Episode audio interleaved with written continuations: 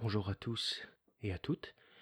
Nous allons parler aujourd'hui de la bénédiction, de la bénédiction suprême et particulièrement de cette bénédiction en Jésus-Christ qui n'a ni commencement ni fin, dans laquelle nous introduit le Seigneur lorsque nous croyons en lui. La bénédiction suprême. Devenir une source de bénédiction. Quand on parle d'être fécond, d'être béni, on néglige parfois une partie importante qui consiste à promouvoir le royaume de Dieu sur la terre. Un cœur véritablement touché par la grâce va chercher à s'engager complètement dans l'œuvre du salut. Il va chercher auprès de son Dieu le moyen de devenir lui-même une source de bénédiction pour les autres, d'abord pour sa famille et ensuite à l'extérieur de sa maison. Il va désirer plus que tout participer à l'avancement du royaume car c'est le Saint-Esprit qui l'y pousse. Acte 13, 49 nous dit La parole du Seigneur se répandait dans tout le pays. Elle se répandait dans tout le pays. Le livre des actes marque une progression du commencement à la fin. Et lorsque le récit se termine, le mouvement de l'esprit ne s'arrête pas à travers les générations successives. Ce qui pousse l'Esprit Saint à vouloir nous sensibiliser en cet instant, sur le fait qu'il y a peu d'ouvriers dans la moisson. Je parle ici d'hommes et de femmes, de jeunes et de moins jeunes, qui souhaitent s'engager encore aujourd'hui complètement pour apporter leur contribution à ce puissant mouvement de la bénédiction. La bénédiction de Dieu signifie l'approbation, la faveur divine, ce qui implique la multiplication de la vie et recevoir la capacité de la transmettre. La bénédiction du Seigneur est ce dont le disciple bénéficie lorsqu'il se rend disponible pour l'œuvre que Dieu veut faire en lui et ensuite à travers lui. Ce qui demande un dépouillement de notre vieille nature qui, elle, cherche absolument à utiliser la grâce du Seigneur pour vivre pour elle-même, même dans les choses spirituelles. La bénédiction ne dépend pas de l'activité humaine, elle ne dépend pas d'une certaine quantité d'efforts. C'est la grâce et la puissance de Dieu qui transcendent le naturel en surnaturel pour accomplir une œuvre éternelle. Elle n'est pas accordée pour se satisfaire soi-même, même lorsque nous voulons servir le Seigneur, mais pour réaliser l'œuvre de Dieu, selon les critères de Dieu, selon les pensées de Dieu et uniquement par l'Esprit de Dieu. Zacharie 4.6 nous le rappelle. C'est ici la parole que l'Éternel adresse à Zorobabel, et donc à nous tous. Ce n'est ni par la puissance, ni par la force, mais c'est par mon esprit, dit l'Éternel des armées il y a un principe que nous devons bien comprendre. Si nous répondons aux exigences de Dieu, oui, je dis bien aux exigences de Dieu, nous serons miraculeusement portés toujours plus en avant dans le torrent de son dessein. Mais si au contraire nous nous accrochons à nos conceptions personnelles, à nos fausses images de ce qu'est véritablement la bénédiction, si nous cherchons à ce que Dieu refasse quelque chose du passé qui nous semble très spirituel, nous nous écarterons alors de ce que Dieu a prévu pour le besoin de notre temps. Vous et moi, nous devons tout faire pour être trouvés en phase avec le courant de l'Esprit de Dieu pour nos vies et pour notre génération d'aujourd'hui. L'Éternel dit à Abraham de sortir de Charan, cette ville de Mésopotamie, Quitte ton pays, ta patrie et la maison de ton père, et va dans le pays que je te montrerai. Je ferai de toi une grande nation, et je te bénirai. Je rendrai ton nom grand, et tu seras une source de bénédiction. Genèse 12, versets 1 et 2. Il dit en fait textuellement, Va pour toi, pour ta vie. Sous-entendu, Abraham, Dieu met en place un courant de vie dans ce monde, un courant de vie qui entraînera des hommes et des femmes de toutes les nations et de toutes les générations à être saisis par cette bénédiction vivante, jusqu'à ce que, en Christ, elle soit démultipliée à l'infini. Voici, en guise de support, maintenant quelques contextes bibliques qui vont soutenir cette étude. D'abord en Matthieu 14, versets 16 à 21, Jésus leur répondit, Ils n'ont pas besoin de s'en aller, donnez-leur vous-même à manger. Mais ils lui dirent, Nous n'avons ici que cinq pains et deux poissons. Apporte-les-moi ici, leur dit Jésus. Il fit asseoir la foule sur l'herbe, prit les cinq pains et les deux poissons, leva les yeux vers le ciel et prononça la prière de bénédiction. Puis il rompit les pains et les donna aux disciples qui les distribuèrent à la foule. Tous mangèrent et furent rassasiés, et l'on emporta douze paniers pleins des morceaux qui restaient. Ceux qui avaient mangé étaient environ cinq mille hommes, sans compter les femmes et les enfants. Et puis, vous vous souvenez sans doute de cette lecture de 1 Roi chapitre 17 verset 1 à 23, la veuve de Sarepta, qui n'avait plus qu'une poignée de farine dans un pot et un peu d'huile dans une cruche d'huile, pour préparer un dernier repas avant de mourir de faim. Mais lorsqu'elle a accepté de donner l'hospitalité au prophète Élie et de lui donner le peu qu'elle avait, la nourriture s'est renouvelée par miracle de jour en jour, en sorte qu'elle ne manque de rien. Et puis cet autre texte, concernant Élisée cette fois-ci. Un homme arriva de Baal Shalisha, il apporta du pain des prémices à l'homme de Dieu, vingt pains d'orge et des épis nouveaux dans son sac. Élisée dit Donne à ces gens et qu'ils mangent. Son serviteur répondit Comment pourrais-je en donner à cent personnes?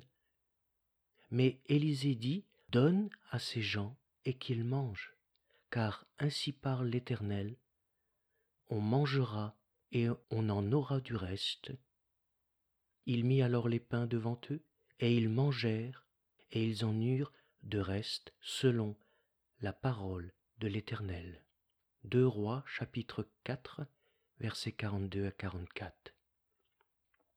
Dans la pensée du Créateur, il existe bien un lien entre bénédiction et multiplication. Par exemple, dans Genèse 1.22, Dieu les bénit en disant Soyez féconds, multipliez. Également au verset 28, Dieu les bénit et Dieu leur dit Soyez féconds, multipliez, remplissez la terre. De même dans Genèse 9.1, Dieu bénit Noé et ses fils et leur dit Soyez féconds, multipliez. Tous ces textes nous démontrent la gloire de Dieu en action, une gloire qui consiste à se développer par l'action du Créateur, le multiplicateur, le dispensateur de la vie. Il est celui qui attache une grande importance à faire croître, à enrichir. Il est celui qui ouvre les portes de nos prisons pour nous faire sortir de quelque chose de terrestre afin que nous prenions possession d'un royaume céleste. Il est celui qui fait tomber nos entraves pour libérer nos mouvements, et ainsi nous faire connaître un épanouissement spirituel sans limite. Il est celui, enfin, qui encourage par sa propre force le développement de l'eau de la vie. 1 Corinthiens 3.7 nous dit Ni celui qui plante n'est quelque chose, ni celui qui arrose, mais Dieu qui fait croître. Dieu qui fait croître, et qui fait croître à l'infini. Quels que soient les efforts fournis, nous ne pouvons pas comprendre pleinement comment s'opère cette croissance, et encore moins la contrôler ou l'orienter. Le roi Salomon a décrit la situation avec justesse en disant Tu ne connais pas l'œuvre du vrai Dieu, qui fait toutes choses. Ecclésiaste 11, 5. Nous sommes tous et toutes appelés à quitter nos charandes personnelles, comme Abraham, c'est-à-dire nos zones de confort de vie, toutes ces habitudes religieuses que nous nous sommes fabriquées peut-être, pour nous laisser entraîner dans ce puissant souffle spirituel sans limite, et pouvoir ainsi devenir nous-mêmes, par la grâce de Dieu, ce réservoir et ce canal béni par lequel Dieu pourra répandre et multiplier abondamment sa vie, et sa vie sur d'autres créatures encore. Comme ce parfum de grand prix qui s'est répandu tout autour de lui à Béthanie, dans la maison de Simon le lépreux. Quitter son Charente, c'est cette parole Ne vous conformez pas au monde, mais recevez la bénédiction comme un torrent de vie qui descend du mont Horeb, de la montagne de Dieu, un courant de l'activité divine, coulant de génération en génération, courant ininterrompu et en constante progression, un torrent de vie qui alimente la vallée et tout ce qui s'y trouve d'une eau rafraîchissante, purifiante, vivifiante, salutaire. Je pense à ce qui s'est passé peu après la Pentecôte, en Acte 6.10, lorsqu'il est dit la parole de Dieu se répandait de plus en plus. Le nombre des disciples augmentait beaucoup à Jérusalem et une grande foule de sacrificateurs obéissait à la foi. La manifestation du courant de vie.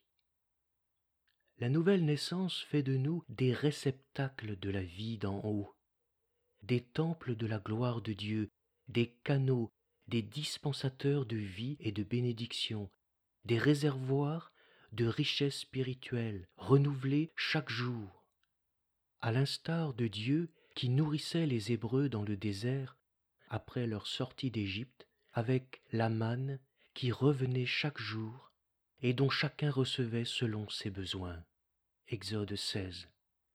Éphésiens 1 nous rappelle que Dieu nous a bénis de toutes sortes de bénédictions spirituelles en Christ. Et comme Christ vit en nous par son esprit, nous sommes donc munis de toutes ces bénédictions et invités à les redistribuer selon ce que l'Esprit Saint nous demande.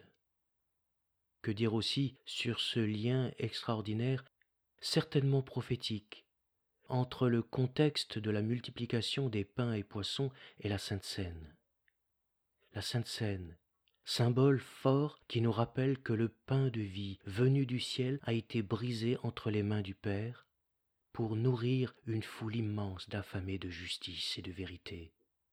Et que si cette œuvre a pu se réaliser, eh bien c'est parce que Jésus s'est offert lui-même à Dieu. Lui aussi a dû accepter de quitter son Charente pour s'occuper des affaires de son Père céleste. Si l'on observe la bénédiction prononcée par Jésus, elle nous est rapportée dans les mêmes termes qu'à la Sainte Seine. Jésus prit le pain, leva les yeux, rendit grâce, le rompit et le donna à ses disciples.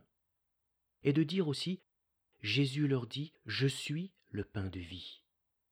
Celui qui vient à moi n'aura jamais faim, et celui qui croit en moi n'aura jamais soif. Jean 6, 35. Mais sous-entendu aussi, et je multiplierai ce pain en vous, afin que vous puissiez le redistribuer nous voyons Dieu multiplier la bénédiction qu'il envoie en Christ, en faisant mourir le grain de blé et ensuite en répandant cette semence de vie sur la terre entière afin de la faire croître. Tout disciple accompli comprend qu'il est de la plus haute importance de marcher comme Christ a marché. Et le Seigneur ne manquera pas alors de nous rappeler que sa mission ne pouvait se réaliser sans le passage de la mort, ce qui signifie qu'il y a un enjeu phénoménal dans le fait de nous offrir entièrement et volontairement au Père, ou pas. Marc 8,35 nous rappelle que celui qui voudra sauver sa vie la perdra, mais celui qui perdra sa vie à cause de moi et de la bonne nouvelle la sauvera. Cela ne veut pas dire qu'il va mourir, mais qu'il va passer à côté de quelque chose d'essentiel, qu'il soit chrétien ou non. Oui, de la mort de la croix a jailli la vie. D'une vie brisée a jailli la multiplication de la bénédiction. D'une vie offerte a jailli la fertilité et la croissance en abondance. Et c'est ce qui répond le mieux aux intentions et aux besoins de Dieu. Lisons encore ces textes dans Luc 2, 40. Or, l'enfant croissait et se fortifiait. Il était rempli de sagesse et la grâce de Dieu était sur lui. Mais l'enfant croissait et se fortifiait. Et Luc 2, 52. Jésus croissait en sagesse, en stature et en grâce, devant Dieu, devant les hommes. Il croissait par la vie de Dieu qui le remplissait, par le Saint-Esprit. Il croissait en sagesse, en stature. Nous avons ici une vie chrétienne normale. Nous sommes si souvent si démunis face aux foules immenses qui ont faim et soif de justice, n'est-ce pas? Ou face simplement à nos propres besoins spirituels et à ceux de notre famille? Savez-vous pourquoi? Parce que nous ne pensons pas ou nous ne croyons pas que Dieu est le Dieu des miracles, qu'il est le Dieu de la multiplication et de notre croissance en Christ. Lorsque nous entendons Christ nous dire Donnez-leur vous-même à manger, quelle est souvent notre réaction? Les quelques pains et poissons dans nos mains ont l'air tellement insignifiants. Il y en a si peu. Nous les examinons et calculons encore et encore? Comment pourrait-il répondre aux besoins du monde? Si nous n'apprenons pas de Christ la leçon vitale de regarder à lui pour avoir sa bénédiction, pour entrer dans le courant de vie, nous allons nous enliser dans une position d'incrédulité qui va freiner l'œuvre de Dieu. Et avec cette même complainte répétitive que deux cents deniers seront toujours insuffisants pour répondre aux besoins autour de nous. Dieu est sans limitation, frères et sœurs. Et sa bénédiction pour nos vies doit nous rendre semblables à lui. C'est une nécessité. Et ce, pour avoir sa propre vision des choses. Et cela ne peut se réaliser que par sa grâce, car nous sommes tellement faibles par nous-mêmes, étroits et limités. Si nous regardons à nous-mêmes, nous sommes perdus. Mais si nous regardons à la croix, comme les Hébreux ont regardé le serpent de Rhin en leur temps, alors la bénédiction de la victoire de Christ découlera de la croix, sans que nous ayons à faire quelques efforts que ce soit, à part celui de nous donner à Dieu. Sa vie nous envahira et servira à travers nous à la guérison des nations. Ne réagissons-nous pas souvent comme Sarah, la femme d'Abraham, qui ne pouvait plus espérer avoir naturellement des enfants Elle rit en elle-même lorsque l'ange leur communiquait la promesse d'Isaac. Et nous comprenons bien pourquoi elle riait. Nous lui ressemblons tellement. Lorsque nous considérons nos deux cents deniers c'était humainement impossible qu'une telle chose se réalise. Elle entendait des discours qui étaient pour elle irrationnels. Et pourtant, lorsque nous désirons de tout notre cœur être intégrés dans l'œuvre de Dieu par sa grâce, lorsque nous sommes imprégnés du désir de vouloir trouver et garder la voie de Dieu en pratiquant la droiture et la justice, Dieu sait qu'il accomplira en notre faveur toutes les promesses qui sont en Jésus-Christ, même celles qui nous paraissent les plus folles. Du moment que tout ce qui nous touche se soumet à la volonté de Dieu. Abraham a commis des bêtises, des erreurs dans sa marche avec son Dieu. Mais comme il désirait plus que tout que l'alliance que Dieu avait faite avec lui se réalise, ainsi ce fut, et ainsi Dieu agira avec nous, malgré nos faiblesses, contre toute logique humaine. Jésus nous interpelle aujourd'hui. Il nous rappelle qu'il a la puissance pour multiplier sa bénédiction, pour la créer et la développer en abondance dans nos vies. Il peut et il veut répondre aux besoins de l'humanité en se servant de notre faible vie. Alors il y a cette réponse que l'ange a faite à Sarah qui nous interpelle à nous aussi. Y a-t-il rien qui soit étonnant de la part de l'Éternel Genèse 18, 14. Sous-entendu, croyons que Dieu peut faire infiniment au-delà de tout ce que nous demandons ou pensons par un miracle de sa grâce. Lorsque Dieu est en possibilité d'atteindre ses buts, la stérilité est vaincue, même la stérilité spirituelle. Il peut donner vie à ce qui n'existe pas, frères et sœurs. Quand Dieu veut quelque chose et qui peut le faire, alors il le crée. Telle est notre vocation, la source de toute satisfaction. Telle est la satisfaction de notre Père. Diffuser sa vie vivifiante sans retenue, multiplier sa grâce et couvrir nos cœurs et la terre entière de sa bénédiction, comme le déluge a recouvert le monde à son époque et la Pentecôte à la sienne. Dieu les bénit et Dieu leur dit, Soyez féconds, multipliez, remplissez la terre. C'est une parole qui s'accomplit encore aujourd'hui. C'est un courant de vie pour tous ceux et celles qui adhèrent à la vision céleste et qui ne craignent pas de renoncer à leur vie en s'offrant sur l'autel du sacrifice. Donnons-nous nous-mêmes à Dieu et complètement, comme étant vivants de mort que nous étions, et offrons à Dieu nos membres comme des instruments de justice. Hébreux 11, 8 nous dit, c'est par la foi qu'Abraham, lors de sa vocation, obéit et partit pour un lieu qu'il devait recevoir en héritage. Et qu'il partit sans savoir où il allait. Le plus important n'est pas de savoir où Dieu veut nous emmener, ni comment il va le faire, mais c'est d'être prêt à tout abandonner, à répondre à son appel à être disponible pour quitter ce qui nous retient afin que Dieu nous unisse à sa bénédiction. Nous ne nous rendons pas compte souvent que il y a beaucoup de choses dans le monde spirituel qui dépendent de notre offrande, l'offrande de notre vie. Allons-nous avoir la foi pour apporter au Seigneur nos impossibilités et nos incapacités et laisser Dieu agir glorieusement comme il l'entend? Que Dieu nous fasse voir quel Dieu nous avons et qu'il puisse nous démontrer en qui nous avons cru.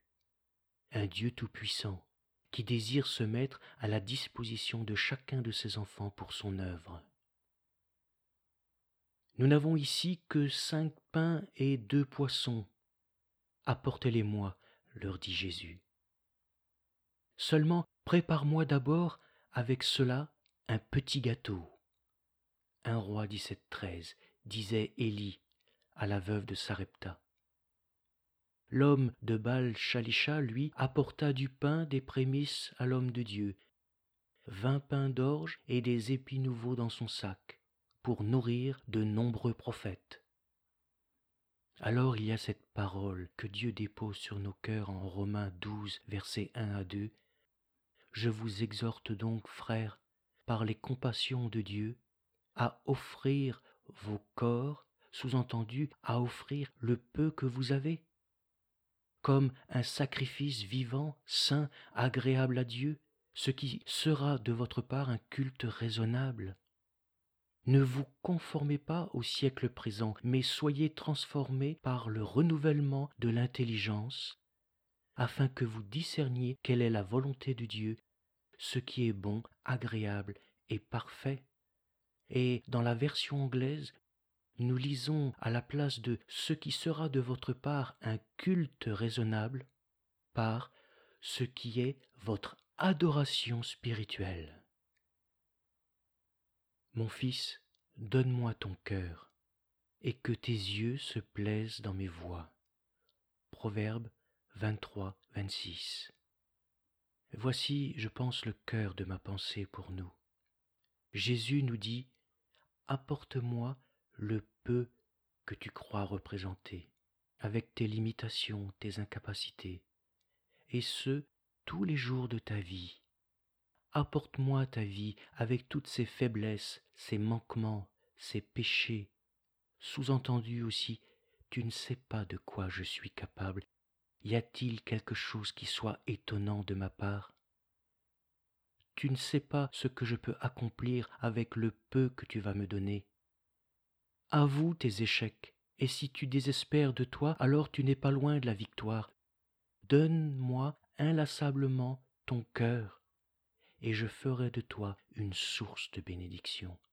Je multiplierai le peu que tu me donnes pour les besoins de mon œuvre, et c'est ainsi que mon Père sera glorifié. L'Éternel est avec toi, vaillant héros. Juge 6, 12. Et si l'Éternel est avec toi, alors attends-toi au miracle de la multiplication de la bénédiction. Et Jésus répondit, Ce qui est impossible aux hommes est possible à Dieu. Luc 8, 27. Il est bien sûr impossible à l'homme de suivre Christ par une vie sainte et être une source de bénédiction par ses propres forces. Mais la seconde pensée nous dit ce qui est impossible aux hommes est donc possible à Dieu. La victoire appartient à l'Éternel et il la distribue comme il veut, à qui il veut, sans que nous ayons de diplôme spirituel particulier. Notre vie chrétienne de chaque jour doit être une preuve que Dieu peut accomplir ce qui nous est impossible de faire. La vie chrétienne est une succession d'impossibilités rendues possibles par la puissance de Dieu. Le chrétien possède un Dieu tout-puissant qu'il adore et il doit comprendre ceci, ce dont j'ai besoin, ce n'est pas seulement d'une partie du miracle de Dieu, qui consiste à être sauvé et à vivre ma vie comme je l'entends, mais ce dont j'ai besoin, c'est du miracle tout entier de Dieu, afin de vivre comme un vrai disciple, concerné par les projets de mon Dieu et décidé à y consacrer ma vie. Considérons maintenant le miracle de la naissance de Christ accompli par la puissance divine. L'ange dit à Marie, La puissance du Très-Haut te couvrira de son ombre. C'est pourquoi le saint enfant qui naîtra de toi sera appelé Fils de Dieu. Car rien n'est impossible à Dieu. Luc 1, versets 35 et 37. C'est ce même ange qui nous dit maintenant, à vous et à moi, que la puissance de Dieu va nous couvrir de son ombre, pour que se réalise sa volonté dans notre vie, car rien n'est impossible à Dieu. Quelle est sa volonté?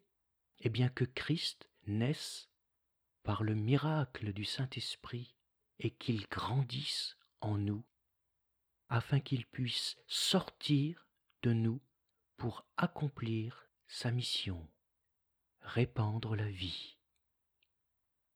Le christianisme a pour fondement le miracle de la révélation de Dieu, et c'est dans cette pensée que nous devons rester.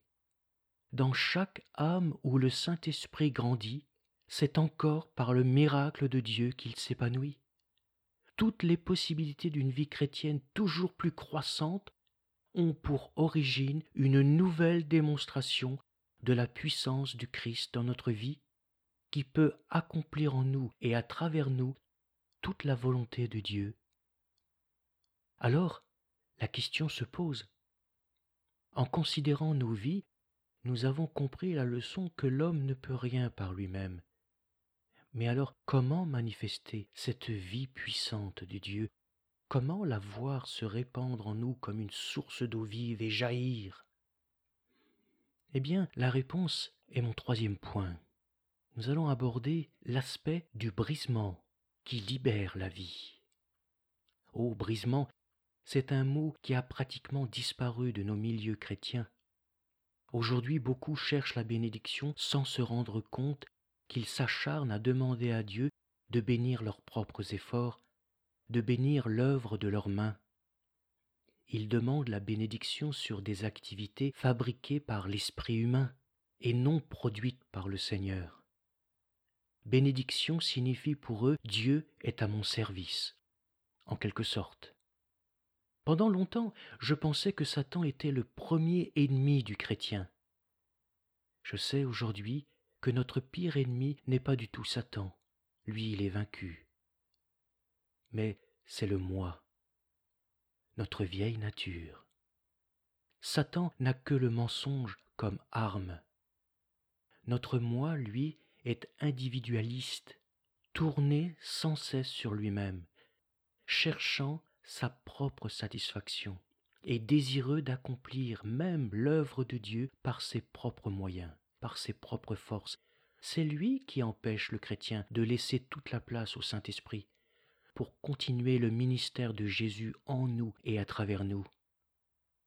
Acte 7-8 nous dit Puis Dieu donna à Abraham l'alliance de la circoncision, qu'on peut associer avec cette autre parole puis il rompit les pains et les donna aux disciples, qui les distribuèrent la foule. Le brisement est synonyme de circoncision de cœur. L'adverbe puis vient après l'offrande de nos vies. Abraham accepta de donner sa vie, puis il connut la circoncision. Les pains et les poissons ont été donnés à Jésus, puis ils furent brisés. Le vase de la servante fut brisé, puis le parfum se répandit. Le grain de blé est tombé en terre, puis il a porté beaucoup de fruits en mourant et est devenu comme une postérité spirituelle. En vérité, en vérité, je vous le dis, si le grain de blé qui est tombé en terre ne meurt, il reste seul. Mais s'il meurt, il porte beaucoup de fruits. Jean 12, 24, et on entend comme un écho la bénédiction de Dieu sur les patriarches, sur Adam. Soyez bénis, multipliez, ne restez pas seuls, mourrez à vous-même, soyez circoncis de cœur, et vous porterez beaucoup de fruits. Le Seigneur nous en a donné une très belle illustration dans Jean chapitre 12 la vie habite dans ce grain de blé comme elle habite notre vie. Mais ce n'est qu'une petite semence. Comment faire alors si nous voulons que la vie enfermée dans ce simple petit grain se multiplie en assez grand nombre pour recouvrir toute la terre? Le Seigneur nous le dit, qu'il tombe en terre et qu'il meure, que toute la terre le recouvre et qu'il soit dans le noir le plus complet pour qu'il ne puisse plus diriger sa vie comme il l'entend. Il ne doit plus être celui qui retient la vie par sa propre nature. Il nous dit aussi que la mort est nécessaire, une mort à nous-mêmes, une mort à notre propre vie, renoncer à une vie où Christ n'est pas assis sur le trône de notre cœur. En nous identifiant à Christ, nous descendons avec lui dans la mort de la croix, et là, par l'action de l'Esprit de Dieu, en union avec Christ, la transmission de cette semence de vie divine va s'opérer. Elle va germer et croître en nous miraculeusement. C'est Jésus qui se manifeste en nous en tant que semence, et c'est le Père qui le fait croître. Christ en nous va grandir en stature et en grâce, il va se multiplier, il va croître et prendre forme pour nous faire ressembler à son image. Jean 3, versets 30 et 31 nous dit Il faut qu'il croisse et que je diminue. L'un ne va pas sans l'autre, car celui qui vient d'en haut est au-dessus de tout sous-entendu, c'est lui le roi, c'est lui qui doit être seigneur de notre cœur. Dites-vous toujours, frères et sœurs, que Dieu est victorieux sur la stérilité. Mais pas à travers nos techniques et méthodes spirituelles personnelles, ni par puissance, ni par notre force, mais uniquement par le miracle de la croix. La mort du grain de blé et sa résurrection symbolisent parfaitement le processus obligatoire par lequel les enfants de Dieu sont appelés à passer pour porter du fruit. Il s'agit d'une dimension mystérieuse, c'est vrai, et peu attirante de la vie chrétienne, certes, mais elle est faite, semble-t-il, de choses négatives. Renoncer, abandonner, diminuer, s'abaisser, accepter le joug de Christ, s'humilier, tout cela pour que Christ puisse nous élever. Nous ne devons pas craindre ce chemin étroit, ni la voix du Seigneur qui nous appelle doucement à nous dépouiller du vieil homme, de ses convoitises, à quitter nos charangs et tous ces principes charnels et religieux. Car là se trouve la vie à laquelle nous aspirons, c'est là que le réveil de la semence s'amorce et s'effectue pour porter du fruit à la gloire de Dieu. Prenez une graine à la maison et placez-la sur un meuble. Deviendra-t-elle un champ? Évidemment non. Pourquoi Ce champ est à l'intérieur de la coquille? Il se trouve en elle et ne peut pas sortir tout seul. Vous voyez, le potentiel est là parce qu'il y a la vie dans le grain, mais la vie intérieure est retenue par une coquille externe. Comment faisons-nous pour que ce qui est dans la coquille sorte de la coquille? Nous devons enterrer la graine dans la terre. La graine doit mourir et cesser d'être une graine. La coquille doit être cassée, elle doit être brisée, et ce qui est dans la coquille peut alors sortir librement. Quand il meurt, il porte beaucoup de fruits. Quand il meurt, alors Dieu fait croître à l'infini. C'est au moment précis où nous quittons les principes de notre vieille nature que nous entrons dans le miracle de la multiplication de la vie. C'est pourquoi dans tout ce que nous entreprenons, notre but doit être de tout faire par le Seigneur et non par nous-mêmes. Notre disposition naturelle n'est pas forcément conforme à la volonté de l'Esprit.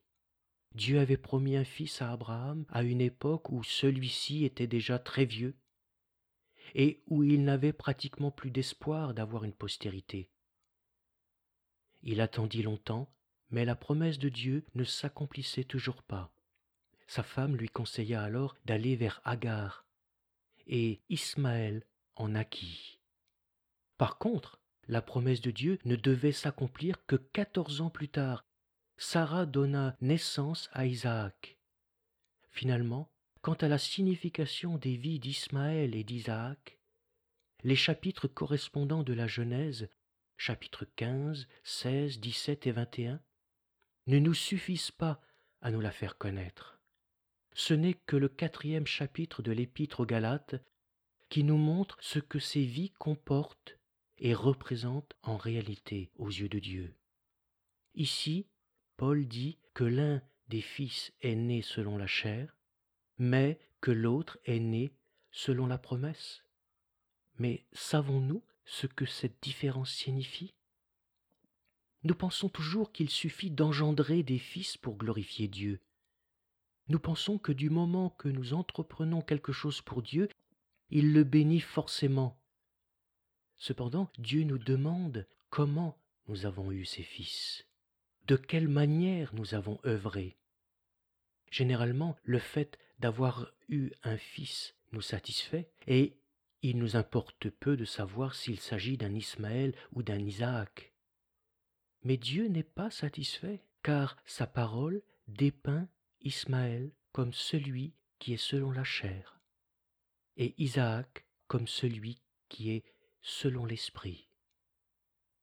Ismaël, c'est ce qu'un chrétien produit par sa propre intelligence, c'est l'offrande de Caïn, dirons-nous, par sa propre force. Isaac, lui, en revanche, c'est le sacrifice d'Abel, c'est ce que Dieu produit et ce qui est issu de lui miraculeusement. il ne faut pas se faire une mauvaise image du brisement, de la mort à soi-même, encore moins les craindre. C'est un processus spirituel incontournable pour devenir porteur de vie. Imaginez-vous un brise-glace maintenant. Un brise-glace, c'est un navire utilisé pour ouvrir ou maintenir ouvertes des voies de navigation dans les eaux prises par la banquise. Le brise-glace est originairement une pièce de bois à angle aigu assemblée sur l'avant-bec d'un pont destinée à briser les glaces et à les écarter. Les brise-glaces sont les éléments indispensables pour assurer une présence dans l'Arctique, par exemple. Par sa puissance, il sert à dégager des voies commerciales, maritimes, des ports pour permettre la sortie des bateaux de pêche, permettant ainsi d'assurer une navigation toute l'année. Il sert enfin à secourir des bateaux qui se seraient coincés dans les glaces par mégarde. Il ouvre la voie. Il brise tout ce qui peut empêcher d'avancer tout ce qui peut menacer d'immobiliser un navire. Voilà comment Dieu se propose d'opérer dans nos vies, de briser tout ce qui veut immobiliser sa semence de vie en nous, tout ce qui veut nous empêcher de croître, de nous développer, de poursuivre notre chemin. Jésus-Christ, en tant que la parole vivante, puissante et efficace plus tranchante qu'une épée quelconque à deux tranchants, va ainsi pénétrer nos vies jusqu'à séparer jointure et moelle. Il va briser, il va séparer en nous ce qui est de la chair et ce qui est de l'esprit. Il va juger en nous les sentiments et les pensées du cœur, nos mobiles, afin de briser, afin de nous libérer de toute résistance à l'obéissance et surtout de tout ce qui nous immobilise dans notre vie chrétienne. C'est toute l'utilité indispensable du brisement pour tout disciple qui accepte de renoncer à lui-même pour suivre le Christ, partout où lui veut aller. Et c'est à ce moment-là qu'il y a le miracle de la bénédiction. Pour Abraham, Dieu dit certainement je te bénirai et je multiplierai ta postérité. Hébreu 6.14. Le français euh, ne rend guère l'énergie de la tournure hébraïque de cette promesse. En fait, on devrait traduire Je te bénirai, ce qui s'appelle bénir, je te multiplierai, ce qui s'appelle multiplier. C'est comme si Dieu nous disait, puisque nous faisons partie de la descendance d'Abraham, héritier des promesses par la foi en Jésus-Christ, la bénédiction suprême, c'est quand Dieu nous remplit de son esprit, qu'il brise en nous ce qui retient sa semence de vie, afin qu'il puisse multiplier celle-ci à l'infini, et tout cela pour bâtir son Église. Pour la foule affamée, tous mangèrent et furent rassasiés, et l'on emporta douze paniers pleins des morceaux qui restaient. Ceux qui avaient mangé étaient environ cinq mille hommes, sans compter les femmes et les enfants. Pour la veuve de Sarepta, la farine qui était dans le pot ne manqua point, et l'huile qui était dans la cruche ne diminua point, selon la parole que l'Éternel avait prononcée par Élie. 1 roi 17-16. Pour Sarai, l'épouse d'Abraham, l'Éternel se souvint de ce qu'il avait dit à Sarah et l'Éternel accomplit pour Sarah ce qu'il avait promis. Sarah devint enceinte, et elle enfanta un fils à Abraham dans sa vieillesse, au temps fixé dont Dieu lui avait parlé.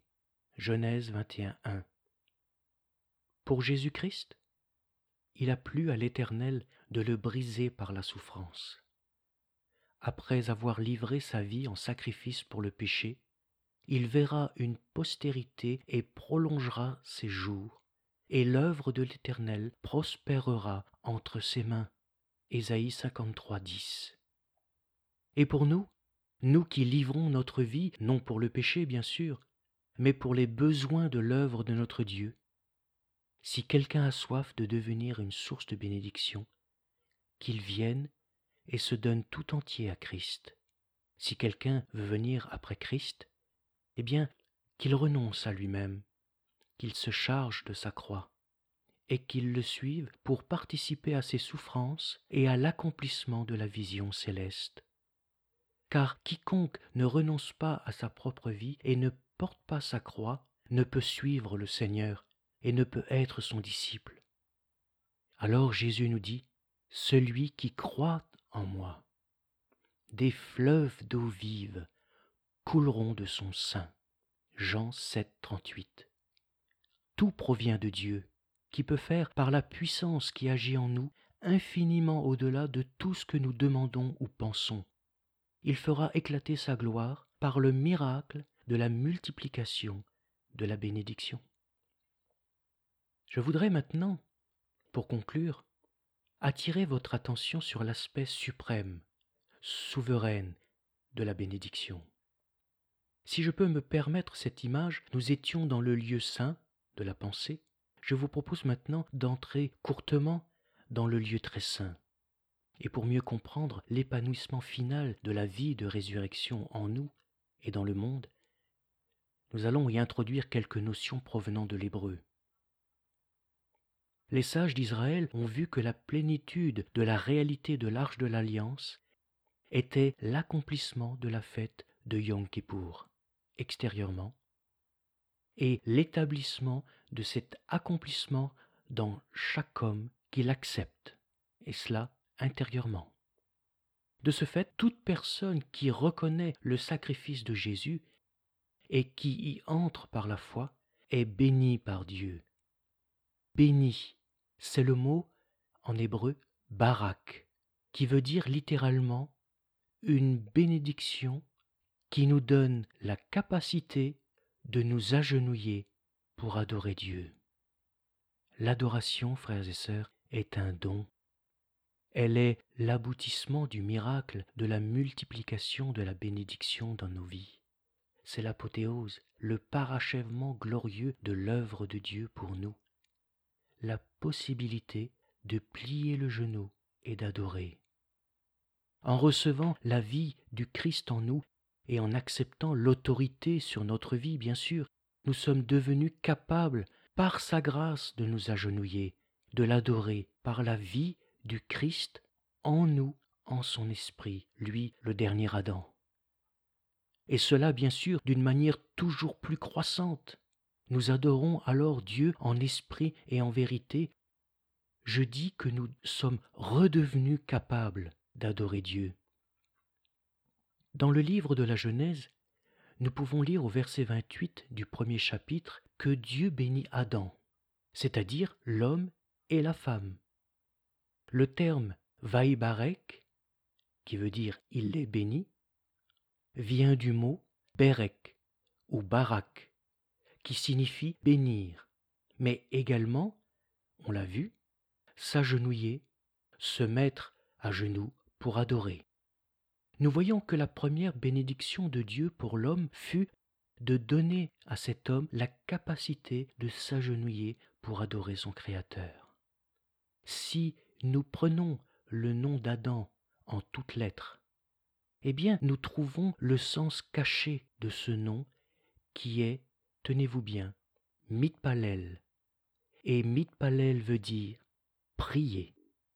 L'Adam a été dès l'origine créé pour prier et adorer. C'est son ADN spirituel. L'adoration étant l'élément principal de tout mobile de sa vie, l'homme n'avait pas d'autre objectif que de vivre et travailler pour le Seigneur. Cette bénédiction a été donnée à l'homme par Dieu avant la chute, et le Seigneur y trouvait du plaisir. Avant l'intrusion du péché et de la rébellion dans cette création harmonieuse, cette déchirure entre Dieu et Adam introduisit l'humanité dans la peur. Avant le péché, l'homme pouvait entendre la voix de Dieu et lui répondre. Après le péché, lorsqu'il entend la voix de Dieu, il est apeuré. Genèse 3, 10. Il n'y a plus alors de véritable adoration, mais de la peur. Depuis lors, Dieu n'a de cesse de faire redécouvrir à l'homme en multipliant sa semence de vie, cette merveilleuse bénédiction qui lui a été volée, celle qui réside dans le fait d'être rendu capable de s'agenouiller et d'adorer Dieu en esprit et en vérité. L'adoration signifie très simplement que tout est racheté pour Dieu, ramené à Dieu, rétabli pour Dieu. Et cette puissante œuvre de rédemption est toujours opérante et grandissante. Et nous retrouvons ce même mot barak, qui signifie donc s'agenouiller, se mettre à genoux pour adorer. Lorsque Dieu bénit Noé et ses fils, par exemple, lorsqu'il bénit Abraham, Sarah, Isaac, Jacob, Samson, etc. Nous parlons ici d'une adoration qui a pour fondement le fait de quitter ce que nous sommes par nature et d'accepter l'autorité de Dieu sur nos vies en lui obéissant sans réserve afin de nous revêtir de sa nature. Bien sûr avec nos maladresses, mais sans réserve.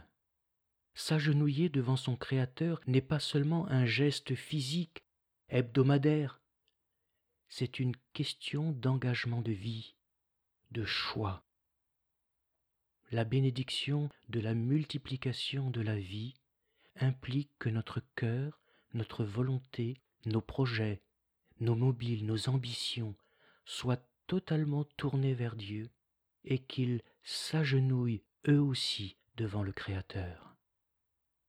Comment pourrions-nous être de véritables adorateurs en étant indépendants à la vision céleste, en voulant vivre pour nous-mêmes, pour notre propre satisfaction C'est impossible.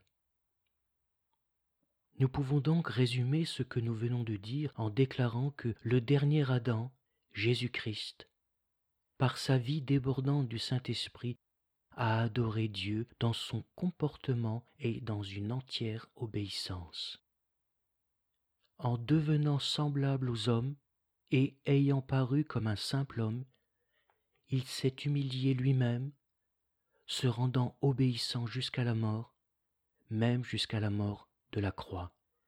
Philippiens 2, verset 8. Ce sacrifice de Jésus est l'accomplissement concret de la fête de Yom Kippour, c'est-à-dire le jour du grand pardon. C'est un cri de triomphe et de joie une véritable adoration. Le sens profond de l'Adam est Ish et Isha, l'homme et la femme, on l'a dit. Les deux forment l'Adam. Eh bien, il en est de même pour le Messie, le dernier Adam, et l'aboutissement de la multiplication du miracle de la vie nous entraîne, vous et moi, dans la plénitude de l'adoration. Elle se trouve encore une fois dans l'union sacrée de l'homme et de la femme c'est-à-dire de Christ et de l'Église, unis dans une même adoration, dans une même consécration et dans une même obéissance. Tel fut en Matthieu 2.1 l'aboutissement du périple des rois mages venus d'Orient, qui ont fait une très longue route jusqu'à Bethléem, guidés par la lumière d'une étoile. Eux aussi ont dû quitter quelque chose ils ont payé le prix, et quand ils découvrent l'enfant Jésus dans l'étable, ils se prosternent et l'adorent.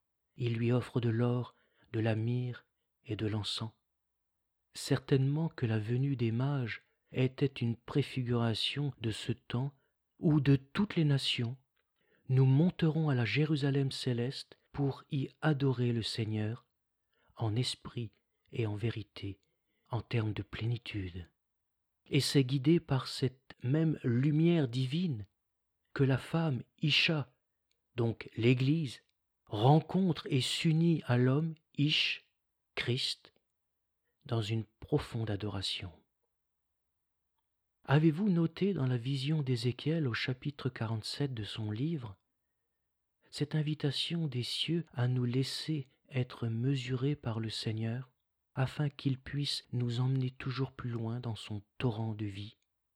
Nous allons lire le texte. C'était un torrent que je ne pouvais traverser, car l'eau était si profonde qu'il fallait y nager. C'était un torrent qu'on ne pouvait traverser. Il me dit, As-tu vu, fils de l'homme? Et il me ramena au bord du torrent. Quand il m'eut ramené, voici, il y avait sur le bord du torrent beaucoup d'arbres de chaque côté. Il me dit, Cette eau coulera vers le district oriental, descendra dans la plaine et entrera dans la mer. Lorsqu'elle se sera jetée dans la mer, les eaux de la mer deviendront saines.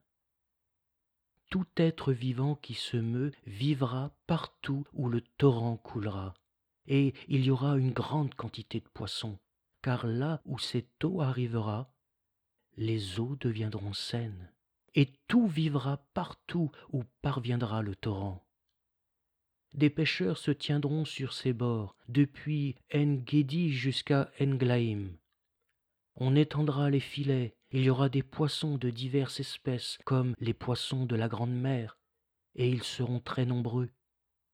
Ces marais et ces fosses ne seront point assainis, ils seront abandonnés au sel.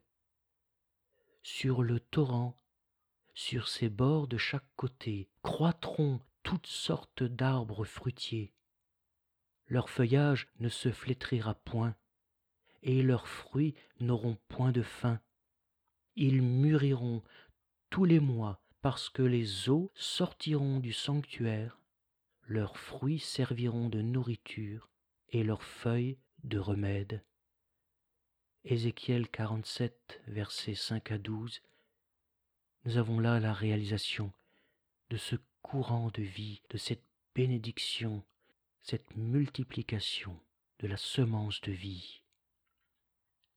Seigneur, je te donne toute ma vie, et par ta grâce, je veux disparaître dans les eaux qui sortent de ton sanctuaire.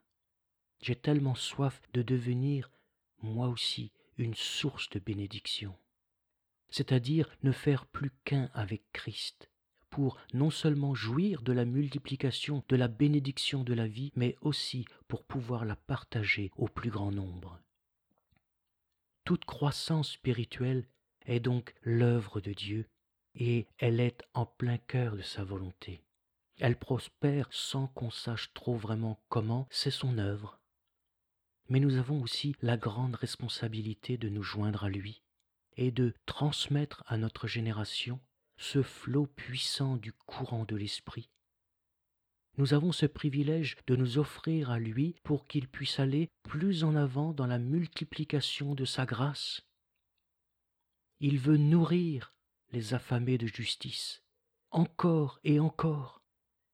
S'il peut frayer sa volonté à travers nos vies, ce sera notre plus grande gloire. Laissons-nous purifier de nos fausses images concernant la bénédiction. Frères et sœurs, reconnaissons qu'en ce qui concerne l'œuvre de Dieu, tout est lié à la bénédiction. Cela doit changer radicalement notre engagement et notre service. Même si ce sont des choses à ne pas négliger, cessons de calculer en termes de moyens humains. Arrêtons de donner la priorité à nos manières de faire si intelligentes nous ne serons jamais débarrassés du risque de faire des erreurs ou des actes maladroits que cette vérité nous saisisse, qu'elle transcende nos limitations dans tous les secteurs de nos vies, car même nos défaillances, même nos handicaps ne pourront être un obstacle à la réalisation des desseins de Dieu. Rien n'est plus puissant que le sacrifice de Jésus et celui de nos vies. Que Dieu brise ce qui doit l'être et fasse de nous une semence de vie que la bénédiction puisse déborder de nos vies, comme elle coula de la vie d'Abraham et du Seigneur Jésus-Christ. Non pas parce qu'ils avaient des ressources et qu'ils ont travaillé jour et nuit, mais parce qu'ils s'attendaient dans leur activité au quotidien au miracle de la multiplication, au-delà de toute attente, ayant la pleine conviction que ce que Dieu promet, il peut aussi l'accomplir. Plus grand alors sera notre détachement de notre impuissance, plus grande sera alors notre attente du miracle, et plus nos cœurs et notre horizon s'élargiront à la bénédiction. Devenons nous-mêmes le changement que nous voulons voir dans ce monde. Pour cela, tu oins d'huile ma tête et ma coupe déborde. Psaume 23, 5. Dieu ne cherche pas des personnes qui vont se fatiguer à vouloir produire la bénédiction. Il cherche par contre des personnes qui vont lui faire confiance pour les amener au miracle, quel qu'en soit le prix, et ensuite qui vont se proposer pour porter les corbeilles, des corbeilles pleines de la bénédiction, pour la distribuer autour d'eux. Je termine en exprimant sur nous tous, sur nos familles, nos amis, cette bénédiction. Quitte ton pays, même si tu ne sais pas où tu vas, laisse-toi guider. Quitte ta patrie, la maison de ton Père, et va dans le pays que je te montrerai. Je ferai de toi une grande nation, et je te bénirai. Je rendrai ton nom grand, et tu seras une source de bénédiction. Genèse 12, versets 1 et 2. Amen.